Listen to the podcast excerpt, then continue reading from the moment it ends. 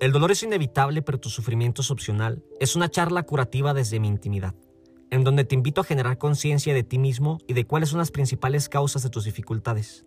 La diferencia entre el dolor y el sufrimiento es cómo nos resistimos a afrontar lo que nos ha ocurrido.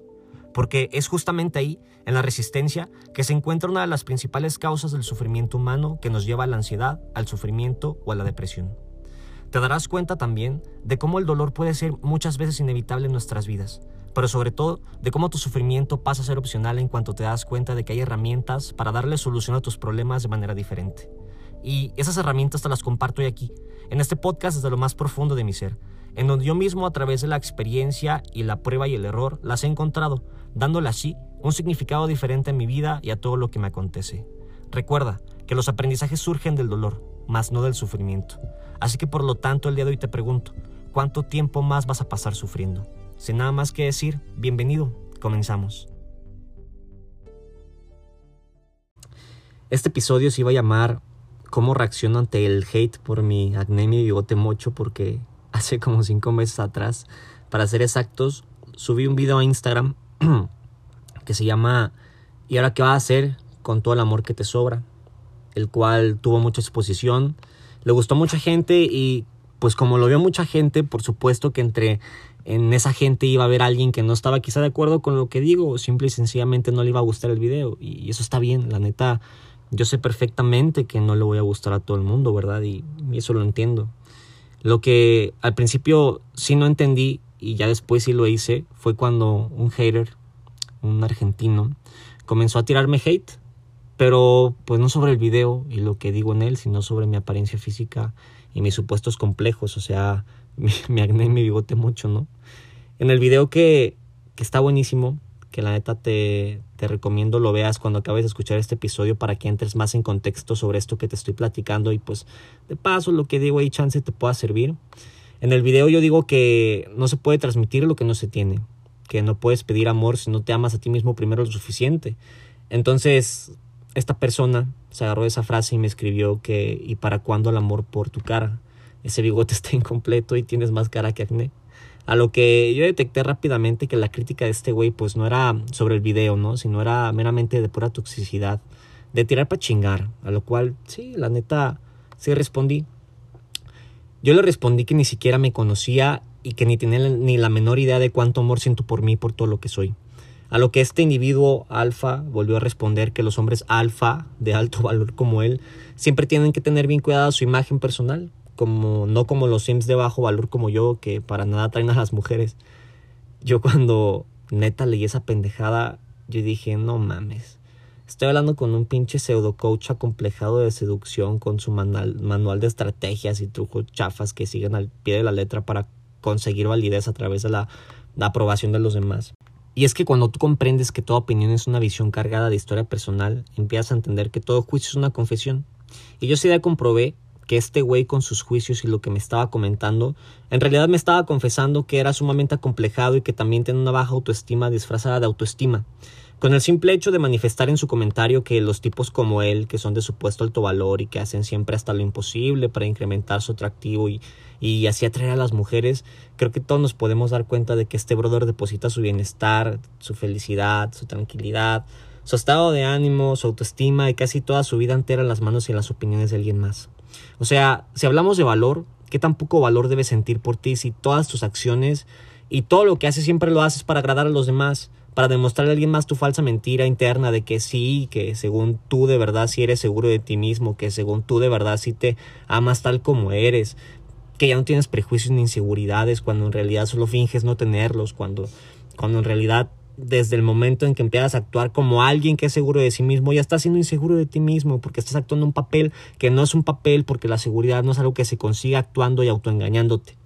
La seguridad de sí mismo viene después de un proceso profundo e interno de exploración, de autoconocimiento y amor hacia uno mismo, o sea, de, de amor propio de verdad, cuando tú de verdad te amas y te aceptas profundamente como ser humano, así tal como eres, o sea, rubio, negro, amarilla, roja, jodida, panzón, con poco pegue y lleno de incongruencias, incapaz y lo que tú quieras, llegas, llega la seguridad en uno mismo por sí sola, porque viene como una consecuencia y comienzas a dejar de actuar para comenzar a hacer. Porque ahora ya, nada te mueve, o sea, me refiero a que ahora ya sabes quién eres y aprendiste a verlo con amor, ¿sabes? Y ahora mucho ojo aquí porque no te estoy diciendo que agarres esto de aceptarte tal como eres, como un rehén para que no hagas nada por ti y te descuides y perjudiques a ti mismo autoengañándote y diciéndote a ti mismo algo así como, ay sí, eh, soy mala persona, asalto combis de repente por ahí, pero pues me amo a mí mismo y Gerardo Miramontes dice que debo aprender a verme con amor, pues por eso ya no me importa lo que digan los demás, porque ya no soy un, un actor y pues esa es mi verdadera personalidad. O, o algo así también como, ay, sí, eh, tengo sobrepeso, obesidad, estoy al borde de un paro cardíaco, pero pues como me amo así a mí mismo, ya no me importa lo que la sociedad diga de mí, porque ya no soy un actor y ya no trato de hacer hasta lo imposible para que me puedan aceptar, o, o, o de que estás jodidísimo y, ah, pues así me voy a quedar toda mi vida estancado en la ruina de mis fracasos y eventos dolorosos porque cuando me atreví a romper el molde o a emprender o a arriesgarme por algo o por alguien fracasé y pues por eso no voy a volver a intentar cosas que me saquen fuera de mi zona de confort porque cuando lo hago por lo general siempre me traen fracaso y como fracaso eso me trae dolor y como me trae dolor pues también me acerca sufrimiento y, y pues sufriendo está ok entonces pues mejor por eso así. Gente en verdad no hablo de eso. Una cosa que este brother sí puso en su comentario, que ahí sí estuve de acuerdo, fue de cómo a veces uno es conformista, porque eso me dijo a mí, el baboso creyó que yo era conformista y como le puse en el video que ni siquiera me conoce, lógicamente yo no le iba a poner que actualmente estoy en un tratamiento contra el acné que por genética lo tengo heredado, ¿verdad? O que uso minoxidil para que me salga más tupida la pinche barba y el bigote y que por eso me lo dejo así, para que me salgan pelitos delgaditos, que luego voy a afeitar para que me salgan más gruesos como ya me están saliendo ahora, ¿verdad? O sea, ¿tú de verdad crees que yo le iba a contestar todo eso para caerle bien a ese güey y que ya no me criticara? No, neta, yo me acepto hoy tal cual soy. Hoy en día me preocupo más por mi conciencia que por mi reputación. Mi conciencia es lo que yo soy y lo que tú eres. Mi reputación y mi imagen es lo que las otras personas piensan que soy y que tú eres. Aún así, y a pesar de lo que acabo de explicar, me acepto y camino seguro por la calle porque me amo y sé lo que soy. Y con esto voy a lo que dije hace rato. Acéptate tal cual eres, así como estás en este momento, pero también haz algo por ti y tampoco te abandones y no seas conformista. Muévete. Pero mientras te mueves hacia lo que tú quieres y anhelas, ámate y profundamente, porque es ahí cuando tú llegas por fin a la verdad, a la verdadera seguridad. Y con esto me refiero que cuando aún no eres aquello que quieres llegar a ser, sabes con un chingo de amor y autoestima lo que eres y por lo tanto ahora ya eres más auténtico y dejas de actuar.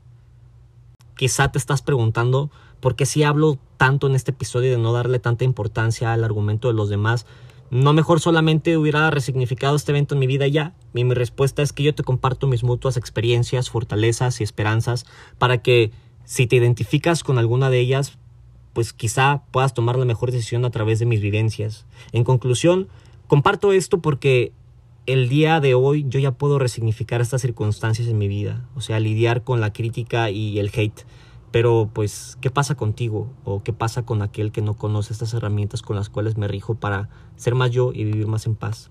¿Qué pasa con aquellos que siguen creyendo que el valor se lo da la gente de acuerdo a lo que dicen?